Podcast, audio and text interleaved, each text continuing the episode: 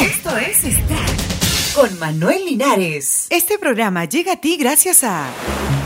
Quiero que todo esté cerca, pero rápido.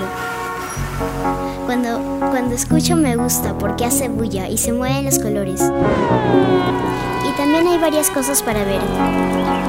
Entra a manuel-linares.com, otro sitio web.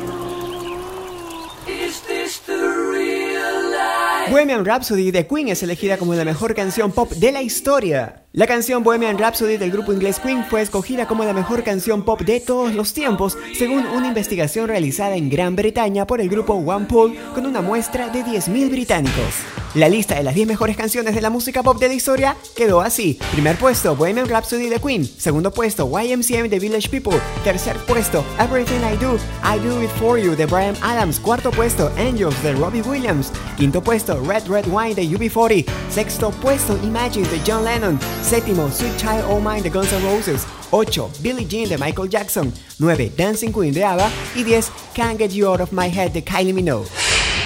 Gustavo Santolaya regresa al escenario con la nueva producción de Bajo Fondo. El laureado productor argentino Gustavo Santolaya regresará a los escenarios para tocar con su grupo Bajo Fondo las nuevas creaciones del álbum Mar Dulce, que ya se encuentra a la venta en los Estados Unidos inauguran en Buenos Aires exposición fotográfica La Papa, Tesoro del Perú. La exposición fotográfica que expresa la importancia de la papa como aporte peruano a la alimentación mundial se inaugurará mañana miércoles 16 a las 19 horas en la ciudad de Buenos Aires, Argentina. La Papa, Tesoro del Perú, es una muestra fotográfica del artista francés Jean-Louis Gonter que hace poco también se expuso en la Galería de Arte de la Embajada Peruana en Estados Unidos. La exposición estará abierta hasta el próximo 10 de agosto.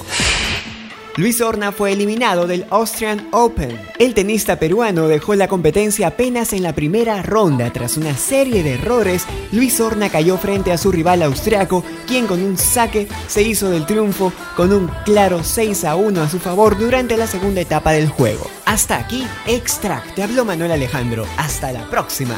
Chao.